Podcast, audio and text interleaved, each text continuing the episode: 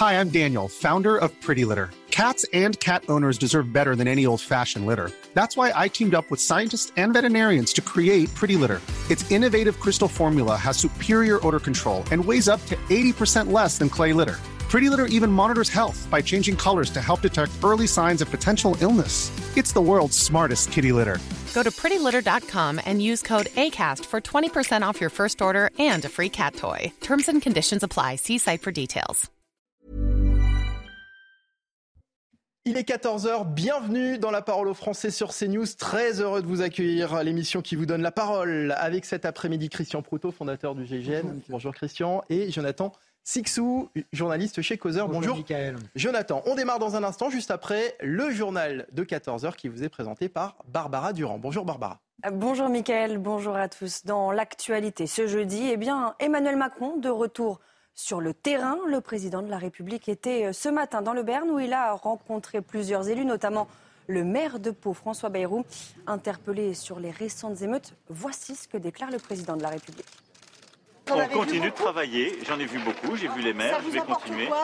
Mais nous avons tous vécu un moment important dans la vie de la nation, donc on va continuer de travailler. D'abord, la première réponse, c'est l'ordre, le calme, c'est euh, la concorde, et ensuite, c'est de travailler sur les causes profondes de ce qui est C'est l'information de la matinée. Le policier auteur du tir mortel sur Naël le 27 juin dernier lors d'un contrôle routier reste en prison. Décision de la Chambre de l'instruction de la Cour d'appel de Versailles. Le motard de la police a été mis en examen pour homicide volontaire et écroué jeudi dernier. Cette décision est tout simplement injustifiée pour son avocat. Écoutez-le. Ils ont confirmé le, maintien en détention de, mon client.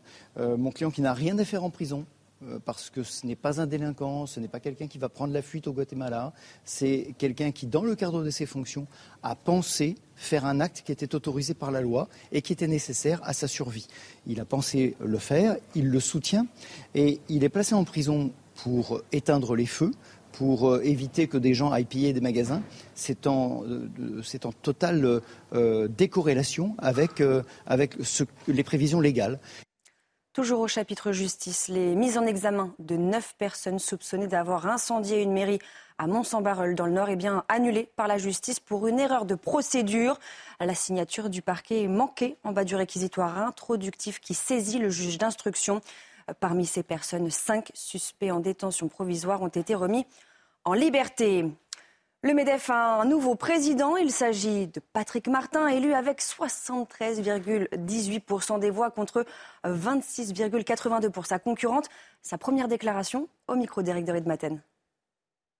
Jamais, nous devons être responsables. Alors chacun avec sa sensibilité, ses convictions, euh, mais le, pays en a plus jamais besoin. Les événements des derniers jours, quand même, illustrent, si besoin en était, que nous avons besoin de collectifs, nous avons besoin de sortir par le haut. Moi, été un de mes leitmotifs pendant ma campagne.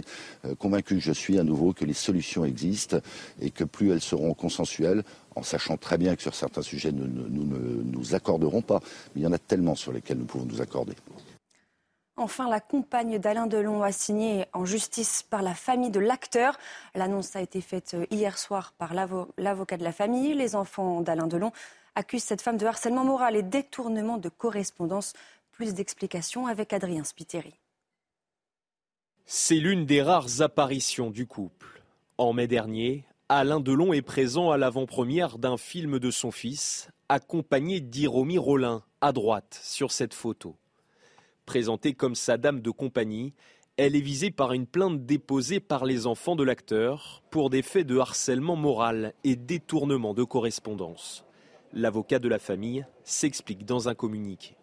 Depuis l'accident cardiovasculaire de M. Alain Delon intervenu en 2019, cette femme qui s'est installée chez lui se montre de plus en plus agressive, dénigrante et injurieuse à son égard et à l'égard de ses enfants. L'acteur de 87 ans s'est joint à la plainte par une déclaration écrite. Anthony Delon, fils aîné d'Alain Delon, a déposé une deuxième plainte pour violence volontaire, séquestration sur personnes vulnérables, abus de faiblesse et harcèlement moral. Le 31 janvier 2022, j'ai pris la décision de commencer à notifier et relater des faits qui se déroulaient dans notre cercle familial et qui concernaient plus spécifiquement les rapports entre mon père Alain Delon et sa dame de compagnie. Hiromi Rollin a quitté le domicile d'Alain Delon. Toute la famille était réunie hier soir dans sa résidence de Douchy. Voilà pour l'essentiel de l'actualité à 14h, Mickaël. Tout de suite, la parole aux Français. Merci Barbara et on vous retrouve à 15h pour le grand journal de l'après-midi. La parole aux Français, l'émission qui vous donne la parole. Et si d'ailleurs vous avez été témoin de quelque chose que vous souhaitez nous en parler à l'antenne, écrivez-nous témoin au pluriel cnews.fr. On commence donc cette émission avec la colère de Robert Ménard, obligé de marier un individu actuellement sous le coup, sous le coup pardon, d'une obligation de quitter le territoire français. La future épouse de cet Algérien de 23 ans est française, ne travaille pas et vit des aides sociales. Écoutez, euh, le maire de Béziers, il était l'invité de Laurence Ferrari ce matin sur CNews. Chaque fois qu'on a un soupçon, pas moi, tous les maires, un soupçon de mariage blanc, vous savez, on fait remplir un questionnaire au, celui qui sera le mari et la femme, et on l'amène au, au, procureur, au substitut du procureur. Je l'ai fait comme d'habitude. Et là, il me dit non, il n'y a pas assez de preuves. Je ne me prononce pas sur ça. Pour que ce soit un mariage blanc. Pour que ce soit un mariage blanc, il y a des doutes, donc vous mariez. Je lui dis, et l'OQTF, ah, il me dit, les droits de l'homme font que le mariage, le respect de votre vie privée, le droit de vous marier. Convention européenne des droits de l'homme. Vous pouvez pas. Vous oblige à le marier. attendez. Donc vous allez le marier? Mais bien sûr que non. Mais enfin, attendez, à un moment donné, madame, il y a le droit, il y a les droits de l'homme, il y a, en plus c'est ma, vie, les droits de l'homme. Alors tu vas pas me faire un, coup là-dessus. Enfin, attendez, c'est le bon sens. Ce type est en situation irrégulière. Ce garçon est en situation irrégulière on veut, si on a, délivré une obligation de quitter le territoire, c'est qu'on veut le foutre dehors. En plus, comme on dit pudiquement, vous avez compris, il est connu de façon défavorable des services de police, vol avec recel et violence. C'est que ça. Et moi, je vais aller le marier. Allez, pour en parler, j'accueille Gilles Platré, maire de Chalon-sur-Saône. Bonjour, monsieur le maire. Merci hein, d'être avec nous en direct sur CNews Bonjour. Euh, cet après-midi. Alors, je souhaitais absolument vous avoir, euh, car la situation dans, laquelle se trouve actuellement le, maire de Béziers, vous la connaissez. Vous avez vous-même refusé de célébrer un, mariage en, décembre dernier, un peu pour les mêmes raisons. Oui, c'est-à-dire que euh, on avait, en fait, cette affaire remonte à 2021. On a, on a tenu résister deux ans, mais au bout d'un moment, on est obligé de céder sur injonction de justice. Euh, on avait affaire à un individu qui, de la même façon, à l'époque, puisque la République est tellement généreuse qu'elle lui a depuis donné un visa, mais qui était sous le coup d'une euh, obligation de quitter le territoire par reconduite à la frontière, qui n'a évidemment jamais été, euh, jamais été exécutée, comme 95% de toutes les OQTF. Nous avons été saisis d'abord par la préfecture de Saône-et-Loire de la difficulté de ce dossier, la suspicion d'un mariage blanc, puisque la demande de mariage avait été déposée deux jours avant une demande de visa. Au moins, c'était assez clair. Donc, on a auditionné, comme j'imagine mon collègue de Béziers l'a fait, euh, comme il l'a dit ce matin. Euh, il est apparu des incohérences entre les deux déclarations. On auditionne séparément hein, les deux euh, prétendants au mariage, et on voit bien que là, ça colle pas, les dates ne collent pas, etc. et donc j'ai fait savoir au procureur que je le saisissais de cette demande pour que lui-même puisse euh, juger euh, ce qu'il en pensait. Nous avions énormément d'éléments de dossier. Je ne peux pas tous les donner parce que sinon je vais encore me retrouver euh, devant les tribunaux pour diffamation, mais c'était un dossier très très lourd, y compris l'ex-famille de l'individu est venu nous apporter des éléments. Le procureur n'a pas vu d'objection au mariage, malgré l'OQTF, malgré tous les éléments fournis. Euh, j'ai résisté. Euh, l'affaire, j'ai été l'objet d'un dépôt de plainte pour discrimination puisque cette personne était de nationalité turque. Donc on m'a dit que je ne voulais pas le marier parce qu'il était étranger, alors qu'il nous est évidemment arrivé de marier des personnes de nationalité étrangère.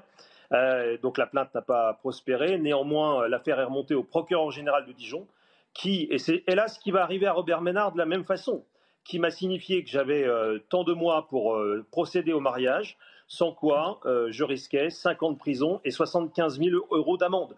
Donc en fait, dans ce pays, un maire qui met en alerte euh, la République sur la suspicion d'un mariage blanc, parce que c'était gros comme le nez au milieu de la figure, et qui essaye tout simplement de faire son devoir pour protéger la nation française, est menacé de prison et d'une grosse condamnation hmm. pécuniaire. Donc hélas, nous avons cédé. Euh, une de mes adjointes a procédé au mariage il y a quelques semaines. Et l'affaire en, est là. Mais c'est une, une misère de voir à quel point, lorsqu'on essaye de protéger euh, la nation française à notre modeste niveau, on est bloqué euh, et on est même menacé. Vous aviez jusqu'à fin mars hein, pour célébrer ce, mariage, c'est ça? Oui, alors finalement, les mariés, euh, euh, ça a été un accord avec eux. Au bout d'un moment, euh, on est obligé de, céder. Je le regrette évidemment beaucoup. Donc le mariage a été célébré au mois de juin, voilà, pour être hmm. précis. donc on nous a aussi accusés de faire traîner, etc. Peu importe. le fond de l'affaire, si vous voulez, c'est que quand on a énormément d'éléments, j'ai saisi euh, toutes les autorités, le procureur, le procureur général, en apportant à chaque fois des pièces, si vous voulez. C'est pas simplement à la tête du client, parce qu'encore une fois, on peut marier des personnes de nationalité étrangère, ça m'arrive régulièrement et c'est pas un problème. Oui, c'est important ce que vous dites, Monsieur le Maire, en, apportant des pièces, parce que qu'est-ce qui, quels étaient les éléments que vous aviez à votre disposition, les éléments qui euh, vous faisaient euh, penser qu'il s'agissait d'un mariage blanc? Alors, il y avait trois types. Je ne vais pas pouvoir rentrer dans le détail encore une fois parce qu'on euh, pourrait euh, me retraîner devant les tribunaux avec cette affaire, mais ce que nous avions, c'était d'abord les éléments que la préfecture elle-même, donc ça c'est l'État. Vous voyez bien qu'il y, a une difficulté entre deux éléments de l'État français. D'un côté, la préfecture nous dit euh, on a un doute, on a un rapport sur l'ex-famille qui nous met en alerte, on a une conjonction de dates entre le dépôt de la demande de mariage et le dépôt de la demande de visa qui nous fait penser que euh, ça n'est pas une bonne chose. Donc la préfecture est la première à nous alerter sur le sujet. Euh, nous auditionnons et là, deuxième incohérence, les deux déclarations ne sont pas conformes. Il y a des dates sur la rencontre, sur la vie en commun qui ne sont pas communes entre la, la, dame qui veut se marier avec cet individu. Il y a une grosse différence d'âge de surcroît. Et, et, tout ça nous amène quand même à avoir un doute sérieux. Et ensuite, ensuite euh, nous saisissons le procureur et surtout nous recevons d'autres informations de l'ancienne famille de l'individu en question. Et donc nous redonnons toutes ces informations au procureur. Donc vous voyez finalement, préfecture d'un côté, audition de l'autre, éléments complémentaires fournis à la justice, et eh ben ça n'a pas suffi. Le procureur général a ordonné la célébration. Jonathan Sixou. Euh, euh, oui, Gilles Platré, est-ce que vous allez essayer peut-être à l'avenir, je ne sais pas, en vous posant la, question, quels sont les moyens à votre disposition, moyens légaux euh, évidemment. À l'avenir, si d'autres situations similaires devaient se produire, comment réagiriez-vous? Écoutez, on réagira en résistant. Voilà, on l'a fait. La première demande était de juillet 2021. La première demande de mariage était de juillet 2021. Euh, on est euh, en juillet 2023. Donc on a réussi à résister pendant deux ans. Mais, et je le ferai de la même façon, sans aucune équivoque. Encore une fois, dans le sentiment que nous avons euh, on peut pas, vous savez, on peut pas recevoir les maires à l'Élysée comme c'était le cas euh, avant-hier, euh, les considérer comme les piliers de la République, dire que sans eux, rien ne se ferait, et lorsqu'ils ont un doute sérieux, l'évacuer et les menacer de prison s'ils ne, tombent pas ou ne cèdent pas aux injonctions qui leur sont données. Quand on a un doute, c'est pas de gaieté de cœur, encore une fois. il est anormal, mais ça c'est la loi qui peut le faire il est anormal de devoir marier des personnes qui sont sous le coup de la loi, sous le coup de l'obligation de quitter le territoire. Mais hmm. concernant le cas que je vous ai exposé, il y avait non seulement ce problème, et je vous dis, hélas, il a été réglé puisque euh, ce monsieur a obtenu son visa euh, euh, l'été dernier, mais il y avait d'autres éléments qui nous faisaient douter assurément de la sincérité de la volonté de se marier. Donc euh, je, voilà, on résistera. Je pense qu'on est un certain nombre de maires à vouloir le faire, peut-être pas très nombreux, mais en tout cas on essaye. Mais il y a un moment où on bute sur une réalité, c'est que euh, la, menace vient de l'autorité judiciaire, et là elle doit être prise au sérieux. Mais vous voyez bien à quel point on renverse complètement les valeurs dans ce pays. C'est les hmm. maires qui sont menacés et pas ceux qui enfreignent la loi. Être obligé de célébrer en France un mariage euh, pour une personne qui finalement n'a rien à faire sur le territoire français. Est-ce que ça vous choque, vous, Christian Proto? Moi, ce qui me choque, bien évidemment, c'est si quelque chose n'était pas conforme à la loi. Et je trouve extraordinaire que des maires se battent justement parce qu'au moment où ils marient quelqu'un, c'est pas un acte anodin. Hmm. Rappelez-vous ce que l'on lit. Euh, euh, le maire doit lire parce qu'il a une obligation. parce que le mariage, c'est il y a eu tellement de choses autour du mariage qu'on se pose plein de questions. Et ce que je trouve euh, extraordinaire, justement, ce sont ces mères qui vont jusqu'au bout de la démarche, alors qu'on a l'impression que tout le monde s'en fout, hein, pardonnez-moi mm. le terme, euh, et qui dit, mais non, euh, moi, je vais c'est pas un acte anodin, je veux que cet acte tienne debout. J'ai l'impression qu'il n'est pas, il, pas conforme, qu'il n'est pas honnête, qu'il n'est pas honnête, qu'il n'est pas honnête. Je le signale et il n'y a pas d'ouverture d'information. Mm pour aller jusqu'au bout du travail d'enquête qu'il a déjà fait, puisqu'il est officier de police judiciaire pour un mariage. Il peut, on publie des bandes, tout, il y a toute une procédure autour du mariage. Lui-même se livre à des informations, il nous le rappelle, et derrière, le procureur de la République et le défenseur des droits et tout, qui est là pour représenter la société, euh, dit laisser circuler, il n'y a rien à voir. Il y a un problème. Mais le fait que, le fait que cette personne ait une obligation de, de quitter le territoire et qu'on oblige un maire à marier cette personne sur le territoire français ne vous étonne pas? Ah non, mais c'est pas que ça m'étonne pas, c'est que j'ai vu d'autres choses des, fois plus étonnantes. C'est que le mariage, il faut le dissocier d'un certain nombre de mesures qui sont prises à côté. Mmh. L'un n'est pas lié à l'autre. Vous voyez, c'est embêtant, mais je termine juste une chose. Regardez le nombre de mariages qu'il y a en prison, avec des visiteuses de prison. Mmh. Donc ça n'a rien à voir avec le casier judiciaire, avec la peine et tout. C'est un acte civil euh, qui engage deux personnes entre elles, sous l'autorité euh, du maire qui représente l'État. Euh, moi, je, je, rappelle juste une anecdote, parce que quand même, elle, est, elle est croustillante. C'est quand même Carlos qui a épousé son avocate, alors que moi j'étais poursuivi par Carlos pour tentative d'assassinat. Cherchez l'erreur, Alors, euh, pas, le chanteur. Hein. Oui, bien sûr. très rapidement là-dessus, euh, Jonathan ben, Fixou. Cette affaire euh, met, en lumière quoi Et on le retrouve dans ce problème également dans, les, récentes émeutes, etc. C'est qu'au nom du droit, on entame le droit des honnêtes hmm. citoyens. Au nom d'une lecture, j'allais dire plate, de nos textes de loi, on ne pense plus à l'esprit des lois. au nom du droit et au nom, au, nom de la loi. Au nom de la loi, au nom des droits de l'homme, et on voit tout ce qu'on peut faire au nom des droits de l'homme euh, par ailleurs. Et si vous voulez, c'est euh, euh, assez alarmant sur l'état d'esprit général dans lequel on baigne, parce qu'effectivement, vous avez, et heureusement, des maires, des élus, des citoyens éclairés qui, qui, alarment, qui alertent. Et on voit qu'en face, il y a un système administratif à tous les sens, euh, à toute la, complexité du, terme, hmm. qui est une sorte de mastodonte qui avance. Et tant pis pour ceux qui, euh, qui veulent un peu entretenir cette flamme de nos textes de loi. Alors, une, dernière question, Gilles Platré. Après, on, va devoir passer à autre chose, mais ce sera ma, dernière question. Julien Audou, le député du Rassemblement national, disait ce matin euh, chez Jean-Marc Morandini que la loi, justement, la loi était mal faite et qu'il fallait la, la changer. Est-ce que vous, vous êtes d'accord avec lui? Et que les parlementaires s'en saisissent de toute façon, si on n'a pas compris après la semaine que nous venons de vivre qu'il euh, faut absolument réguler, euh, retrouver la souveraineté de notre politique migratoire, alors on n'a rien compris. Ça y participe. C'est peut-être le petit bout de la lorgnette, mais si vous voulez, et, Christian Poutot l'a très bien dit, c'est un acte symbolique très très fort. Nous marions au nom de la République française, hmm. sous le regard de Marianne, en présence du drapeau. C'est quelque chose qui est absolument essentiel dans la, dans la vie civile. C'est une cérémonie on ne peut plus officielle.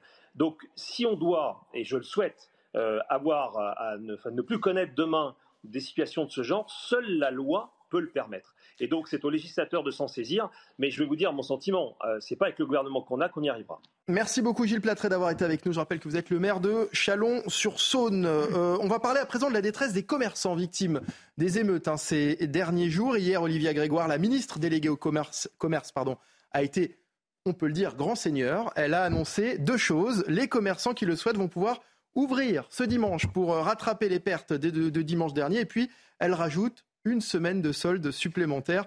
Bonjour Julien Damzin, vous êtes bijoutier euh, euh, à, Montpellier. J'imagine que vous êtes ravi des annonces d'Olivia Grégoire, surtout qu'au vu des photos que vous nous avez envoyées, je ne vois pas trop comment vous pourriez ouvrir ce dimanche. Tout à fait, bonjour.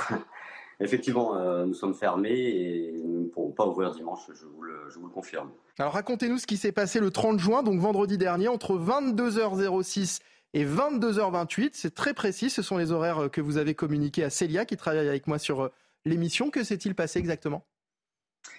Eh bien, écoutez, à 22h06, euh, une vingtaine de personnes ont, ont, forcé la porte de mon commerce et euh, par pression, enfin voilà, de 20 personnes, on fait irruption dans la boutique et en 40 secondes, on saccageait euh, à peu près 50% des vitrines en emportant les bijoux qui étaient sous vitrine.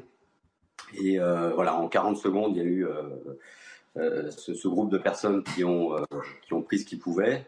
Ensuite, il y a une relative accalmie dans la rue avec des passants qui regardent, des curieux. Et après, une deuxième vague de, gens qui, euh, qui viennent euh, terminer le travail, entre guillemets, qui viennent casser les, vitrines restantes et prendre ce qu'il y avait. Et, pendant, après 20 minutes, euh, des passants, des, gens par opportunisme sont rentrés dans se servir. Ça, c'est ce que vous avez vu sur les images de vidéosurveillance?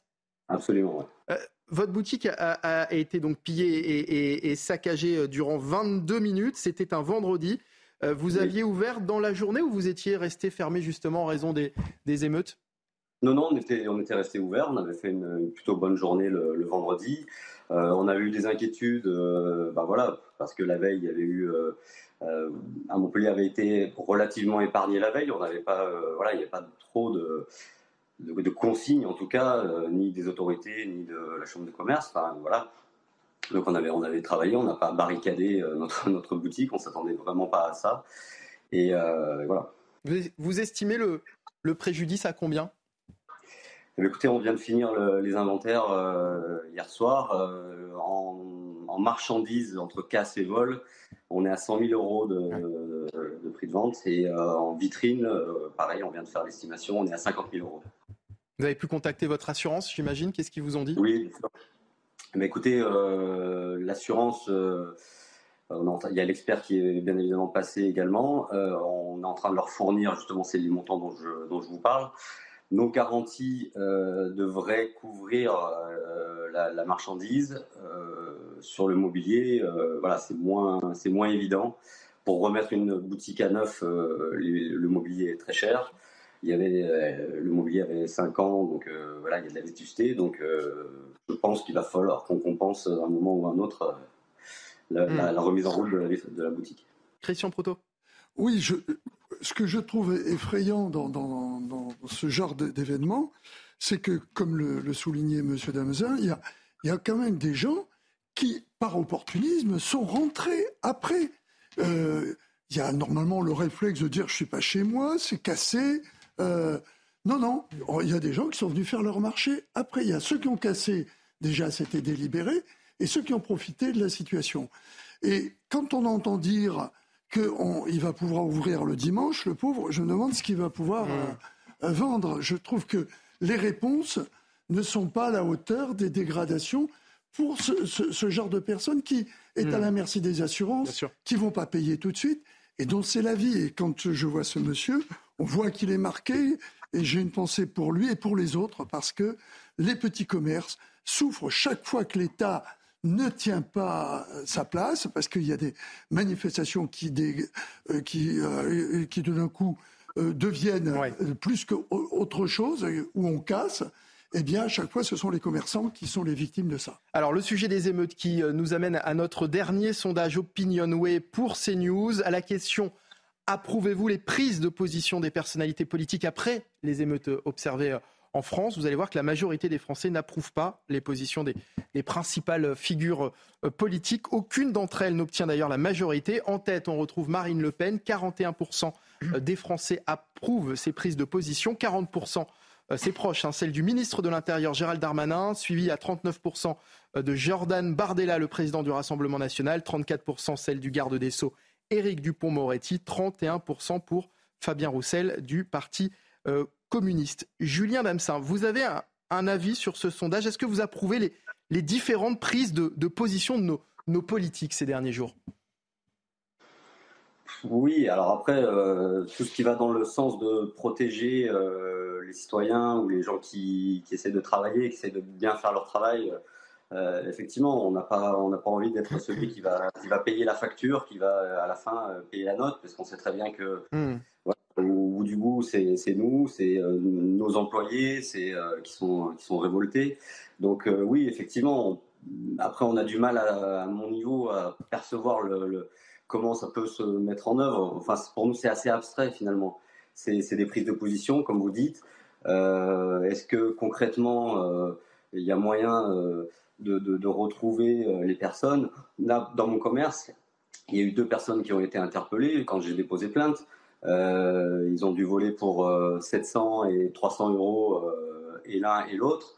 a priori, il y en a un des deux, c'est un mineur non accompagné dont la police ne connaît à peine l'identité ni la date de naissance. Hmm. Et je, ne vois pas comment on va pouvoir aller euh, chercher ses parents. Euh, voilà. Je, Merci. c'est très, enfin, par rapport à la masse de gens qui nous hmm. ont pillés, ils ont trouvé que deux personnes. On a fourni les vidéos et les gens qui sont à visage découvert euh, dans la boutique, on nous dit qu'on va pas les rechercher. Donc, je, ne vois pas comment on va oui, on peut taper au portefeuille, c'est sûr, mais il faut trouver à qui taper. Et on comprend votre, votre désarroi. Merci beaucoup, Julien Damsin, d'avoir été avec nous, bijoutier à, à, Montpellier. On va marquer une courte pause. La parole aux Français revient, bien sûr, dans un instant. On va continuer de, parler de, de ces émeutes et notamment de ce nouveau, enfin de ce nouveau, de ce S nouveau d'ailleurs, de ce fléau des, des forces de l'ordre, les mortiers d'artifice. On en parle dans la deuxième partie de la parole aux Français, toujours en compagnie de Christian Proutot et de Jonathan Sixou. Restez avec nous sur CNews.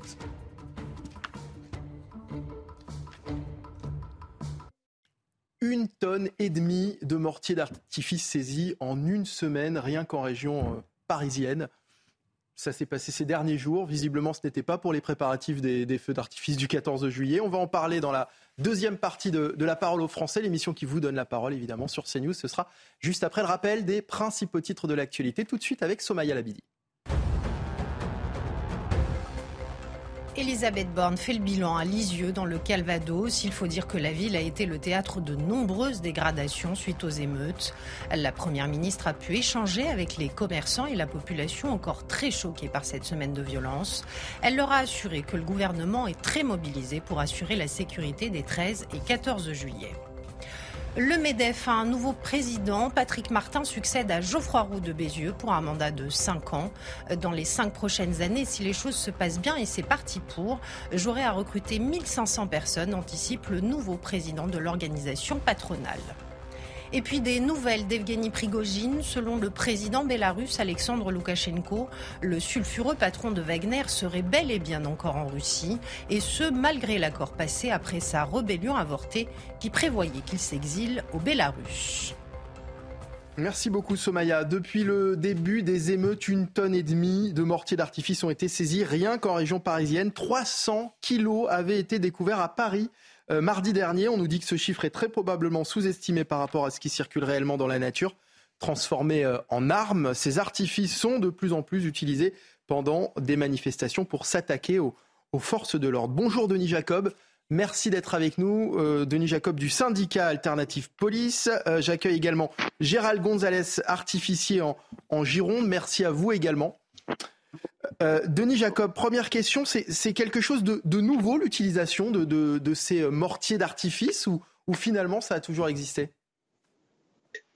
Alors malheureusement, c'est pas nouveau. Ça fait des années que nous connaissons ce genre de, moyens d'armes par destination pour s'en prendre aux forces de sécurité, notamment euh, lors des fêtes du 14 juillet ou de euh, la Saint-Sylvestre. La nouveauté, c'est le nombre auquel on a été confronté pendant ces émeutes. C'est du jamais vu. Je vais peut-être prendre une image, pas adaptée, mais ils avaient une cadence de tir, euh, on aurait dit les orgues de Staline, c'est-à-dire que c'était en continu, toutes les secondes, il y avait un artifice qui partait, et, donc ça démontre qu'ils avaient un stock conséquent, et à se poser même la question s'ils n'attendaient pas un élément déclencheur euh, pour pouvoir un élément de sécurité, euh, vu, le nombre de dont ils disposaient. Donc ils avaient euh, fait du stock et les saisies records que nous avons depuis 48 heures démontrent que le stock allait être réapprovisionné, peut-être dans la perspective des fêtes du 14 juillet. Alors, on les a vus hein, lors de ces émeutes ou lors des manifestations contre la réforme des retraites. En quoi est-ce que ces mortiers d'artifice compliquent euh, le travail aujourd'hui de, la police, votre travail à vous? Bah, Ce qui complique le travail, c'est que c'est des tirs à distance, à plusieurs dizaines de mètres de nous. Donc euh, c'est compliqué euh, d'aller sur eux, d'aller au contact, de procéder à l'interpellation, puisque vous vous doutez bien qu'un euh, mortier d'artifice, c'est de la poudre, donc c'est un détonateur, c'est un projectile, donc potentiellement des blessures graves, voire même de tuer un policier, et puis ce sont également des, des, armes incendiaires. Ça peut provoquer un feu, et donc c'est très très compliqué pour nous d'aller au contact de ces individus et de procéder à leur interpellation. Euh, Gérald Gonzalez, est-ce qu'on peut euh, expliquer pour, euh, pour ceux qui nous regardent ce que sont ces, ces mortiers d'artifice? À l'origine, qu'on soit bien d'accord, ce ne sont pas, ils ne sont pas du tout destinés à, être des armes. On est d'accord là-dessus. Que pour le divertissement, bien sûr, et ils s'en servent comme une arme à part entière. Donc avec des calibres bien différents, qui va du calibre 12 au calibre 50, j'ai l'impression de voir à la télévision Donc ça, ça, il y a une portée des, fois de 50 mètres qui partent très très vite. Alors ils s'en servent pour, tirer sur les forces de l'ordre et surtout pour faire des incendies. Et ils allument ça à la main. Et ce qui est très très dangereux aussi pour eux-mêmes, parce qu'ils peuvent se faire arracher les mains. Enfin, c'est pas fait du tout pour ça. Nous, quand on s'en sert, on les installe bien solidement au sol ou sur des mâts, tout ce qui, euh, tout, ce qu'ils emploient là est attaché bien sûr avec deux trois points d'ancrage avec du, euh, fil de fer. Hmm. Donc vous nous dites effectivement que ce sont des produits pour le divertissement, ce sont les produits que vous utilisez notamment pour les feux d'artifice du 14 juillet par exemple. Alors il faut savoir que oui, on s'en sert pour des feux d'artifice du 14 juillet. Toute l'année, on s'en sert, pas que le 14 juillet. Oui, évidemment. Mais euh, le 14 juillet euh, approche, mais je ne vois pas l'incident qu'il peut y avoir euh, avec le 14 juillet qui approche, puisque nous, nos feux sont en dépôt. Nous, il ne faut pas confondre, on est des artificiers. On est, on est embauché par des municipalités ou des comités des fêtes qui nous sélectionnent un, un spectacle et on va le jour même ou la veille installer ces spectacles donc et, on est agréé, on a les certifications pour pouvoir transporter euh, ces, euh, ces effets donc ces, euh, effets pyrotechniques qui à aucun moment vont aller dans les mains d'autres personnes. Ce qui est le problème qu'il y a, c'est qu'ils achètent ça sur Internet ou qui se font livrer ça par des personnes euh, peu scrupuleuses, euh, qui arrivent de Chine, après Pologne, Allemagne.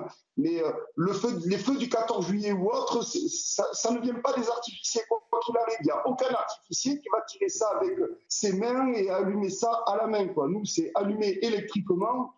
Et, euh, et voilà, quoi. Oui. Ça vient pas des artificiers, c'est pas possible. Oui, parce que c'était effectivement aussi l'objet de, ma question, parce que on, se demande si ces produits sont, à la portée de tout le monde. Ou, on imagine qu'il faut peut-être une carte normalement professionnelle pour, se les procurer.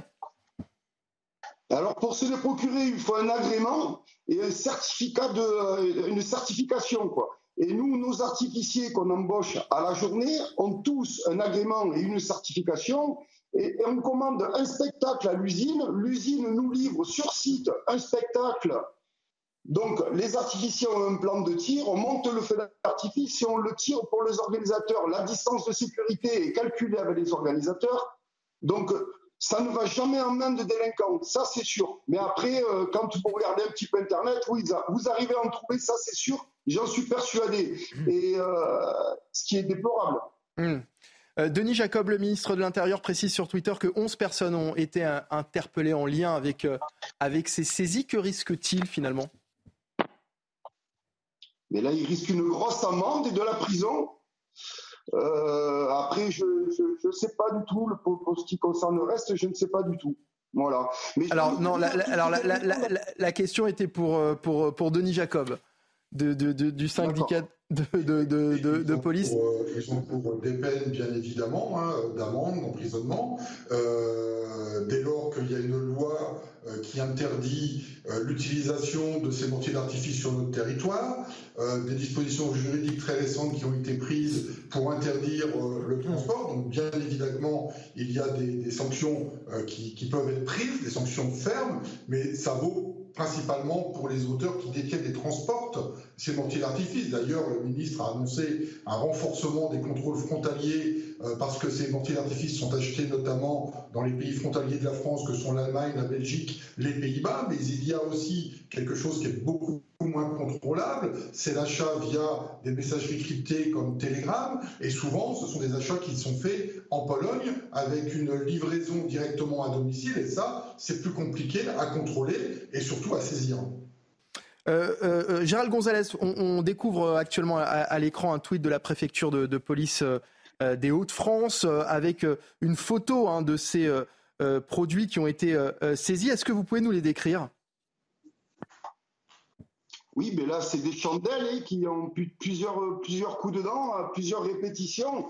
Donc, ils tiennent ça à la main. C'est plein de petites boules de feu dedans et qui sortent les unes derrière les autres. Il suffit d'allumer la chandelle à la main pour que les projectiles sortent. Alors ça, j'ai l'impression que c'est du calibre 20. Donc vous comptez entre 20 et 25 mètres de portée.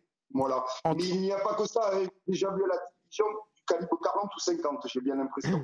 Et ça veut dire que ça, ils les prennent à la main finalement, en fait. Hein c'est ça hein, l'idée. Ils le tiennent à la main. Ils le tiennent à la main. Hmm. Denis Jacob, on, nous, enfin, Gérald, pardon, Gérald Gonzalez qui était avec, qui est avec nous, nous, parlait effectivement de la dangerosité de, ces produits. Il y a bien sûr le risque d'incendie, il y a le risque de blessure lorsque ces mortiers d'artifice sont, sont pointés sur des policiers ou, des pompiers, comme ça a été le cas ces derniers jours. Est-ce que certains de vos collègues en ont été victimes? Alors à ma connaissance, non, j'ai pas, j'ai pas eu de faits qui me sont remontés euh, comme quoi des collègues avaient été euh, blessés, mais il n'est pas impossible qu'il y en ait. Je rappelle quand même qu'il y a euh, un peu plus de 300 policiers qui ont été blessés à l'occasion de, de, ces émeutes, donc il y en a peut-être qui ont été touchés par des mortiers d'artifice, mais il ne faut pas négliger la dangerosité de, de ces mortiers d'artifice.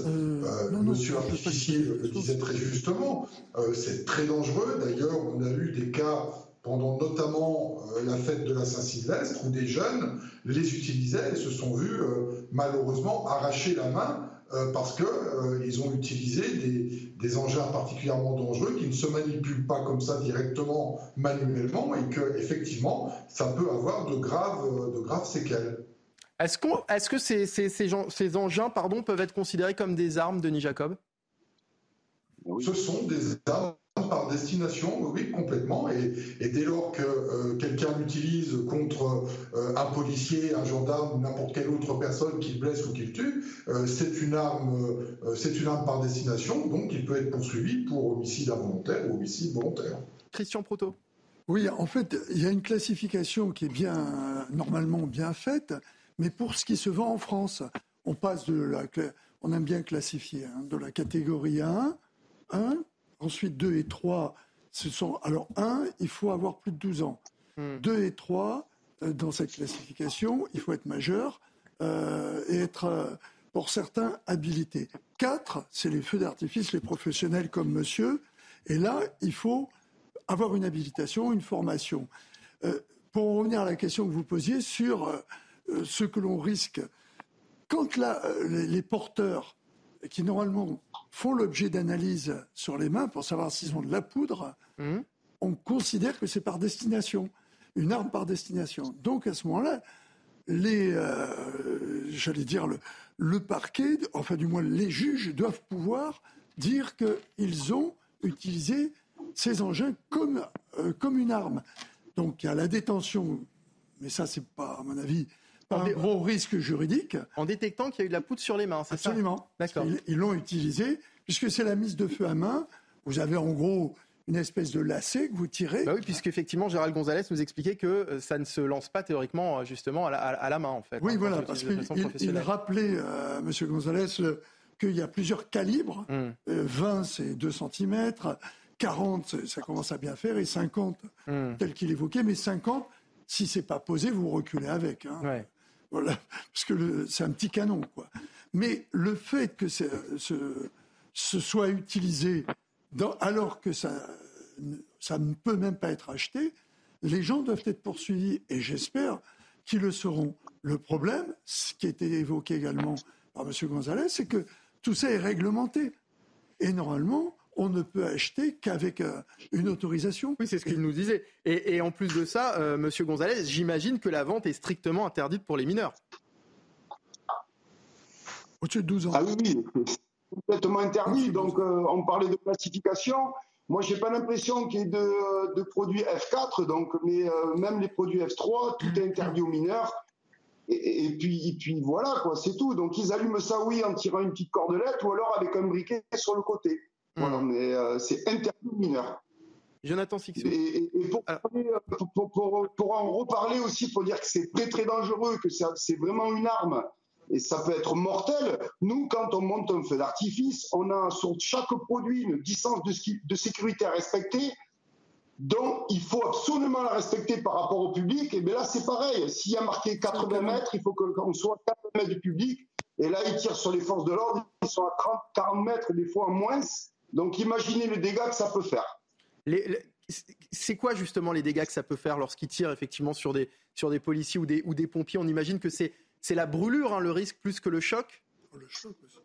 Ah, une, bombette de calibre 40 ou 30, s'ils la prennent en pleine tête ou, euh, ou dans le corps, euh, hmm. déjà on va tomber par terre ou on va avoir très très mal. Et puis de grosses, de grosses brûlures. Alors si la, si la comète explose avant d'atteindre, là il se fait crépir entièrement. Alors moi je suis persuadé dans les images que je vois à la télé qu'il doit y avoir des blessés par brûlure, c'est obligé. Jonathan Sixou. Je voulais réagir à ce que disait Christian sur le fait qu'effectivement, certaines personnes ont des traces de poutre, ce qui permet de, d'avoir une preuve tangible pour leur implication euh, dans, le cadre d'une enquête. On sait que concernant les, incendies de, de, de, Mont-Saint-Barreuil, 11 personnes ont pu être interpellées par la BRI parce que, notamment sur euh, des, tiges de, mortier, on a retrouvé leurs empreintes euh, digitales. Et ça a permis, leurs empreintes étaient déjà référencées, ça a permis de, les arrêter. Et donc, ces, ces engins peuvent aussi laisser des, des marques euh, exploitables par la police scientifique. L'exemple de Meurthe en est, est, euh, emblématique. La, la, BRI arrête 11 personnes et comme euh, vous le rappeliez dans, votre flash en début d'émission, 9 d'entre elles sont libérées parce qu'il manque la signature d'un procureur, alors même qu'on leur demande de, faire des, de diligenter des, procédures en, en, vitesse parce qu'ils sont des centaines à être présentés quotidiennement devant la, la justice. Donc vous voyez un peu où, on en est, dans quel état de fait nous nous, retrouvons. D'un côté, une police euh, judiciaire, une police scientifique qui fait un boulot remarquable et qui arrive à exploiter tous les éléments euh, qui sont à, sa disposition, et de l'autre, euh, c'est, j'allais dire, ces grains de sable, c'est bien au-delà, qui, qui, font que le système judiciaire s'enraye et on les relâche dans la nature alors qu'on a les preuves tangibles de leur implication dans ces incendies terribles. Denis Jacob, après ces saisies records hein, dont on parlait tout à l'heure, est-ce que est-ce qu'on va tirer des leçons finalement de ces, de ces derniers jours d'émeutes et de ces saisies records? Ah ben, J'espère qu'on va tirer des leçons de ces, de ces émeutes. Et s'agissant de, la saisie record des mortiers d'artifice, je précise une fois de plus qu'il y en a énormément d'achetés sur les euh, réseaux sociaux, que euh, c'est une infime partie que ce que l'on peut saisir, et que la volonté euh, du chef de l'État notamment que de limiter l'accès aux réseaux sociaux euh, pendant des périodes comme celles que nous venons vivre euh, est une bonne chose parce qu'il euh, faut qu'on arrive à canaliser la diffusion de, telles armes par destination qui, qui, sont un vrai danger pour la sécurité des policiers, mais d'une manière générale pour les gens, parce qu'on n'est pas à l'abri aussi d'avoir des dommages collatéraux parmi la population quand ces individus les utilisent, et qu'il faut trouver toutes les solutions possibles pour indiquer ce fléau, puisque c'est interdit en France, mais on, arrive quand même à en importer. Là, il y a eu une tonne et demie de, de saisies, donc ça démontre toute la, quantité de produits qui peut circuler. Donc il faut trouver rapidement des solutions et il faut bien évidemment tirer des leçons de, ces émeutes, de trouver des solutions pérennes pour éviter d'être à nouveau euh, confronté à ce genre de situation. Et on nous une tonne et demie, on nous dit que ce chiffre est très probablement sous-estimé, euh, Denis Jacob. Hein. Bien sûr, bien sûr. Je, vous l'ai dit, c'est une infime partie de ce qui circule et que ce sera très compliqué de, tout saisir, notamment, j'insiste, hein, parce que le, plus gros problème, c'est celui-là, c'est tout ce qui est vendu euh, sur euh, des réseaux sociaux, notamment sur des messageries cryptées, qui, restent quand même très compliquées à surveiller, euh, et puis d'aller ensuite remonter à la source, à la source de la vente, mais aussi à celui qui a acheté pour pouvoir saisir le matériel. Gérald Gonzalez, c'est très bien de vous avoir avec nous hein, cet après-midi parce que vous nous, voilà, vous nous donnez effectivement toutes les informations qu'on n'a pas sur, ces mortiers d'artifice, sur euh, le danger aussi qu'ils qu'il représentent, puisque on l'a beaucoup dit euh, sur, euh, sur ces plateaux ces derniers jours. il y a énormément de, mineurs qui ont participé à, ces émeutes. Que faudrait-il faire selon vous? Peut-être sensibiliser davantage les, jeunes sur l'utilisation de ces produits, par exemple? Oui, pourquoi pas? Après, nous, les artificiers, on, si on peut servir euh, d'aide ou d'exemple, leur montrer les dégâts que ça peut faire à eux-mêmes, déjà, il n'y a aucun souci. Oui, c'est une bonne idée. une bonne idée. Denis Jacob, vous pensez qu'il faut davantage sensibiliser les, jeunes ou vous pensez que ça ne servira à rien? Euh, Très honnêtement, les individus qui sont venus euh, avec ces mortiers d'artifice pour s'en prendre aux forces de sécurité, je pense qu'ils se moquent bien euh, de la pédagogie et des recommandations que l'on pourra faire, ce sont des individus qui sont prêts à porter atteinte à l'intégrité, à l'intégrité de, mes collègues. Vous savez, quand on utilise des mortiers à bras tendus en direction euh, des forces de sécurité, c'est pas pour faire euh, diversion, mais bien pour blesser, voire tuer. Donc tout ce qu'on pourra préconiser qu'on fasse pour les jeunes euh, bien évidemment, pour tous les enfants, quels qu'ils soient, de faire de la pédagogie sur la, euh, la dangerosité de ces, de, ces, de ces armes par destination, oui, pour faire de la pédagogie pour les gamins, bien évidemment, quels qu'ils soient. Mais pour ces individus-là, ça servira à rien. Ça servira à rien. De toute façon, en découdre avec la police nationale, si c'est pas des mortiers d'artifice, ce sera des cocktails Molotov. Mais de toute façon, ils se moquent bien du danger qu'ils encourent avec ça. Jonathan Sixou, un dernier mot. Denis Jacob a malheureusement parfaitement raison et on voit bien la, détermination de, de, ces bandes de, jeunes et parfois un peu moins, jeunes. Euh, on atteint un seuil, on franchit à chaque fois un seuil euh, seuil de barbarie dans ces attaques qui sont faites euh, pour blesser gravement, qui sont faites pour tuer les forces de l'ordre qui sont déployées en phase 2. Donc effectivement, on peut s'agiter, leur donner des, flyers pour leur expliquer que c'est dangereux et qu'ils peuvent se faire mal ça ne marchera pas. On a affaire à, des gens qui sont clairement, dans, certains cas, passibles de, condamnation pour tentative d'homicide. Donc vous ne pouvez pas leur, expliquer la vie avec de, de, jolis mots et de, belles volontés, malheureusement. Un dernier mot, Gérald Gonzalez. On vous laisse le mot de la fin. On va rappeler aussi que ces produits, évidemment, sont destinés, vous nous l'avez dit, au divertissement, euh, qu'ils permettent aussi d'organiser de, beaux événements. Eh bien, écoutez, oui, on va, on va espérer que tout cela, tout cela cesse et que nous, les artificiers, on puisse faire notre travail au 13 et 14 juillet en toute sécurité. Euh, et, de beaux spectacles, surtout dans toute la France, euh, pour, pour la fête nationale. Très bien. Et on, imagine évidemment que tout ça sera sous, sous, haute sécurité euh, vu, vu le contexte. On, est, on espère que ça ne, ne, ne fera en rien retomber la joie de, cette, de cet événement. Il n'y a rien de plus beau que les spectacles pyrotechniques. Et, il n'y a rien de plus beau que les feux d'artifice réussis. Malheureusement euh, pour euh, monsieur et, ses confrères, euh, s'il y a les, émeutes d'un côté, il y a aussi les avis de sécheresse dans beaucoup de régions qui obligent à annuler certains feux d'artifice du 14 juillet. Mais on, espère en tous, on espère en tous les cas qu'ils seront maintenus chez vous. Merci beaucoup, Gérald Gonzalez, d'avoir été avec nous, artificier donc en, Gironde. On va remercier Denis Jacob aussi du euh, syndicat de, de, police. Euh, rappelez-nous. Rappelez-nous. Alternative Police, voilà, merci. Merci Denis Jacob également d'avoir été avec nous. Jonathan, Christian, à très bientôt. À bientôt. C'est déjà la fin de, de, cette émission. Merci de nous avoir suivis. Dans un instant, l'actualité continue. Ce sera le grand journal de l'après-midi sur CNews. À tout de suite. Il est presque 15h sur CNews. Bienvenue si vous venez de nous rejoindre. C'est l'heure du grand journal de l'après-midi avec Barbara Durand. Rebonjour Barbara. Ah, rebonjour Mickaël. Dans l'actualité ce jeudi, le policier auteur du tir mortel sur Nel reste en détention provisoire. Décision rendue ce matin par la Cour d'appel de Versailles et ce alors que son avocat avait fait appel de son placement en détention. On y revient dès le début de ce journal. Face aux émeutes et aux violences urbaines, les républicains appellent à, plus de fermeté. Les cadres du parti étaient réunis ce matin. Ils ont dévoilé une série de mesures. Thomas Bonnet, vous nous détaillez tout ça dans un instant. Smartphone, basket, les objets volés pendant les émeutes se retrouvent sur des plateformes de revente sur Internet. Mais quel est le rôle de ces plateformes dans cette traque? On vous explique. Enfin, en Ukraine, faut-il craindre le scénario du pire concernant la centrale nucléaire de Zaporizhia? Kiev affirme que les tensions diminuent autour du site occupé par la Russie. Est-ce alors que les deux camps s'accusent mutuellement d'une provocation imminente? Éclairage à suivre avec Harold Diman. Le policier auteur du tir mortel sur Naël le 27 juin dernier lors d'un contrôle routier reste donc en détention provisoire. Décision rendue ce matin par la Cour d'appel de Versailles et ce alors que son avocat avait émis une demande de remise en liberté. Noémie Schulz, bonjour. Cette décision n'a pas surpris son avocat.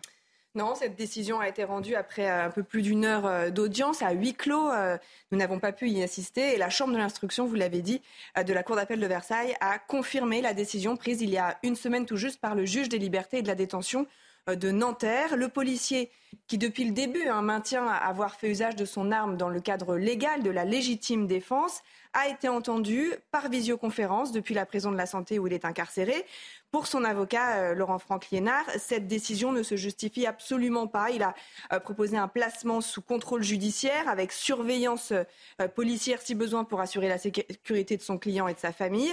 Mais le parquet général a requis le maintien en détention pour empêcher toute concertation entre le mis en cause et son collègue, mais aussi pour éviter le risque de trouble à l'ordre public. Et cette motivation, elle est inacceptable pour Laurent Franck Liénard, euh, que nous allons, que je vous propose d'écouter. Non Ah bon. Euh, donc l'avocat de euh, l'avocat de pardon du policier qui euh, s'est dit vraiment très très choqué à l'issue de cette audience. Pour lui, c'est la rue qui tient la justice et ça n'est pas acceptable. Il nous a décrit un client comme un homme encore très choqué, en état de sidération, qui ne voit personne et écrit beaucoup, un homme qui aimerait retrouver sa famille. Et l'avocat l'a annoncé. D'ailleurs, il va déposer une demande de remise en liberté dans les tout prochains jours. J'en déposerai une par semaine si besoin, jusqu'à ce que la justice retrouve ses esprits.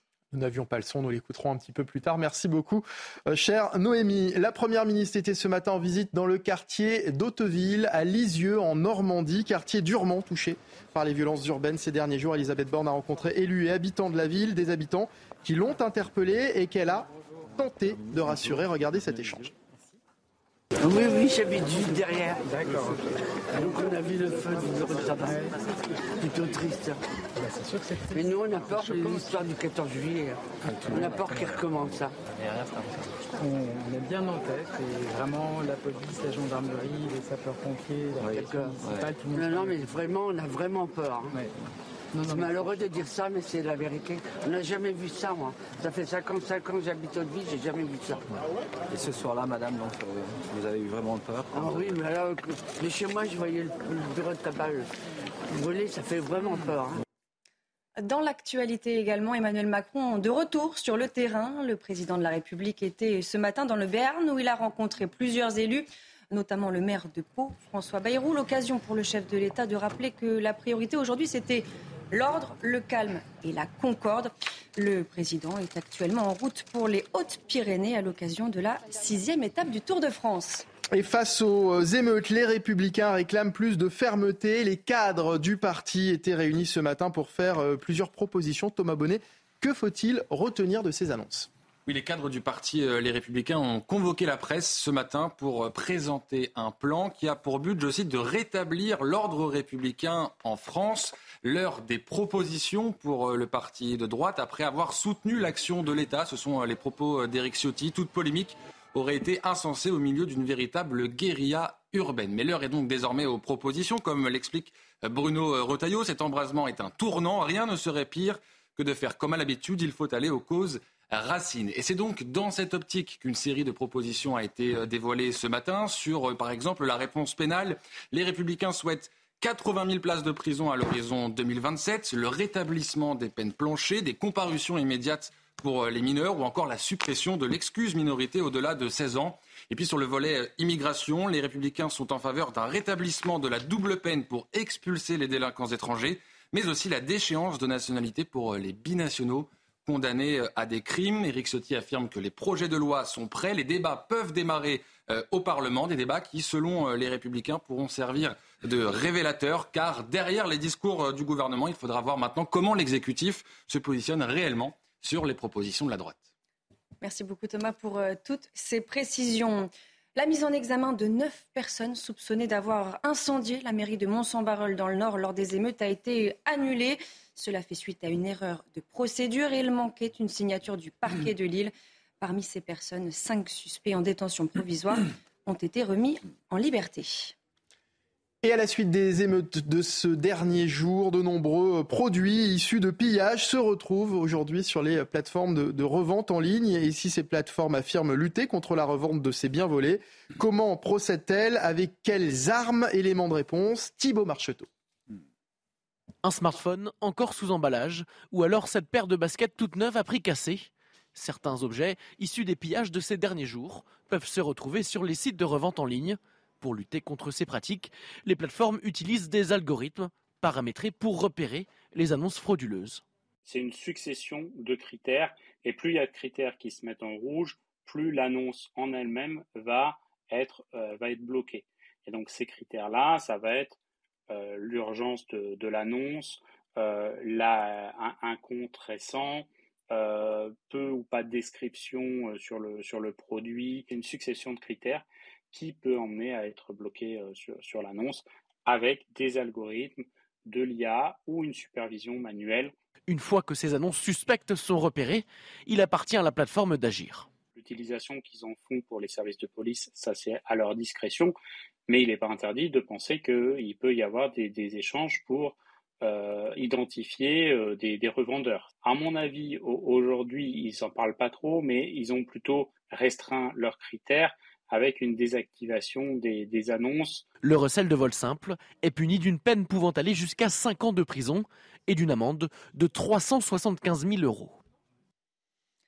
La commission d'enquête du Sénat a rendu ses conclusions ce jeudi sur le dossier du Fonds Marianne contre le séparatisme qui met en difficulté Marlène Schiappa. Et selon la commission d'enquête du Sénat, eh bien, le constat est sans appel. Vous constaterez qu'à toutes les étapes de ce projet, le manque de rigueur, l'opacité et, je le dis, la désinvolture ont conduit au fiasco. Ce constat que je fais devant vous ne doit pas et ne nous conduit pas euh, à jeter l'opprobre sur la politique publique de lutte contre le séparatisme et la promotion des valeurs républicaines sur les réseaux sociaux. Il s'agit, je le crois, d'un combat essentiel et tout à fait légitime. Le constat est sans appel sur la dérive de ce que nous appelons un coup politique. L'actualité euh, économique, on va revenir bien sûr sur euh, l'élection du nouveau patron du MEDEF. Patrick Martin a été euh, élu ce matin avec 73% des voix et on en parle donc tout de suite.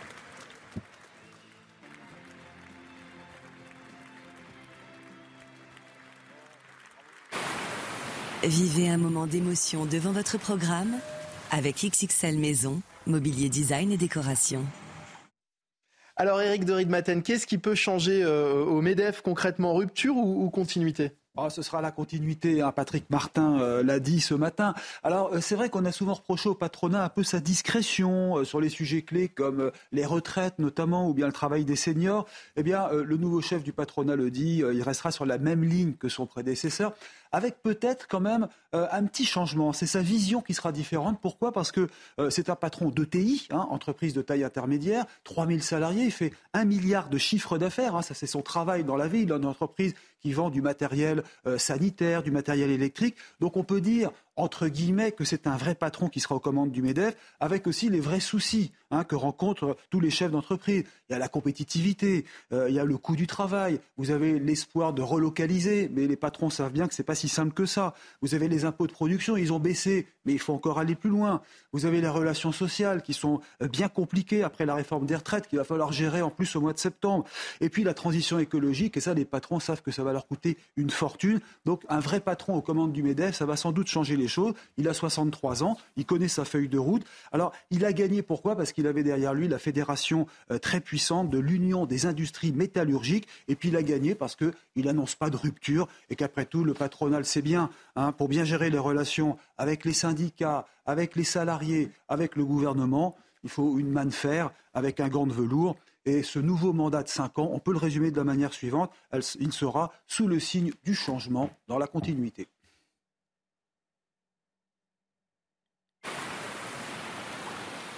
C'était votre programme avec XXL Maison, mobilier design et décoration. À l'approche du 14 juillet, nos équipes sont au plus près des militaires français. On vous propose aujourd'hui de découvrir un entraînement au secourisme de combat, des techniques qui permettent de prendre en charge rapidement les blessés sur le front. Reportage sur une simulation très réaliste avec des blessés graves suite à une explosion. Reportage d'Antoine Estève. Le scénario n'est pas original, mais redoutablement efficace pour les équipes qui s'entraînent. Un obus vient de frapper ce convoi de blindés. Des hommes sont à terre. Les premiers secouristes du groupe les prennent en charge immédiatement. Je m'en place un garrot afin d'arrêter les hémorragies au membre inférieur. Et ensuite, je vais le déséquiper et on va attendre le SC2 qui va prendre en charge euh, le patient. Quelques minutes plus tard, les infirmiers militaires arrivent dans des ambulances blindées. On va découper les vêtements pour pouvoir euh, checker tout le corps, voir s'il y a d'autres hémorragies visibles en traquant les hémorragies, en menant le papier à plusieurs endroits. Pour tous les soldats, la répétition de ces gestes est très importante. Ils doivent devenir des réflexes dans toutes les situations. Quotidiennement, il y a des, des rappels sur le secourisme en équipe et le sauvetage au combat qui sont faits dans le cadre des instructions régulières et périodiques, et régulièrement, pratiquement toutes les semaines. La guerre en Ukraine remet en question beaucoup de connaissances militaires sur le déploiement des unités sur le front. Avec un manque de soutien logistique et médical, une armée ne peut pas gérer ses blessés convenablement. Les enseignements sont nombreux, c'est sur euh, la guerre en Ukraine. Moi, à mon niveau de chef de corps, euh, ce que je constate, c'est une manœuvre des, flux, surtout la, logistique. Donc ces flux doivent être ininterrompus et c'est ce qu'on essaie de travailler, bien sûr, ici. Pas de rupture euh, pour la logistique, pour soutenir une brigade blindée ou une division au combat. Et c'est notre plus gros challenge. Tous les militaires français ont une formation de secouristes et la majorité d'entre eux ont des connaissances approfondies en matière de médecine de guerre ils sont capables de prendre en charge tout type de blessures corporelles graves. Et puis en Ukraine, les inquiétudes sont montées euh, d'un cran ces derniers jours autour de la centrale de Zaporizhia. Kiev et Moscou s'accusent mutuellement de préparer une provocation. Harold Iman, bonjour. La contre-offensive ukrainienne peut-elle laisser craindre une catastrophe nucléaire? Euh, Oui, car la centrale de Zaporizhia, qui dans l'Ukraine, est à 50 km de la ville de même, du même nom. Euh, et euh, cette euh, centrale, qui est maintenant sous contrôle russe, abrite 3000 Ukrainiens qui travaillent contraints et forcés par l'armée russe. selon Kiev, l'armée russe a installé des engins explosifs sur les réacteurs. Les experts de l'Agence internationale de l'énergie atomique, présents sur place en permanence depuis un an, n'ont rien trouvé en matière de mines ou d'explosifs mais ils n'ont pas accès à tout. Et le Kremlin, de son côté, a averti d'un possible acte de sabotage ukrainien aux conséquences catastrophiques. Alors, qui met les bombes On ne sait pas. L'armée ukrainienne a assuré jeudi que les tensions diminuent petit à petit. Ah. On ne sait pas ce que ça veut dire. Et les autorités ukrainiennes de la ville de Zaporizhia, elles se préparent au pire scénario. Ça serait donc un épanchement nucléaire. C'est-à-dire si des tirs d'artillerie euh, détruisaient les six réacteurs, euh, on aurait cet épanchement, mais les réacteurs sont vraiment très, très, très, très bien protégés. Le vrai danger, ce serait que les systèmes de refroidissement cessent de fonctionner. Il y a beaucoup, beaucoup de matière radioactive sur le site. Merci beaucoup, Harold Iman. Merci, Barbara. Merci, Michael. Dans un instant, 90 minutes info sur CNews. L'actualité continue avec Nelly Denac qui reviendra sur les propos du député européen des Républicains François-Xavier euh, Bellamy qui fait le lien entre immigration et émeute et qui dit qu'il faut, je cite, urgemment fermer les vannes d'une immigration hors de contrôle. C'est à suivre donc dans un instant. Mais tout de suite, sur CNews, c'est l'heure des livres avec Anne Fulda.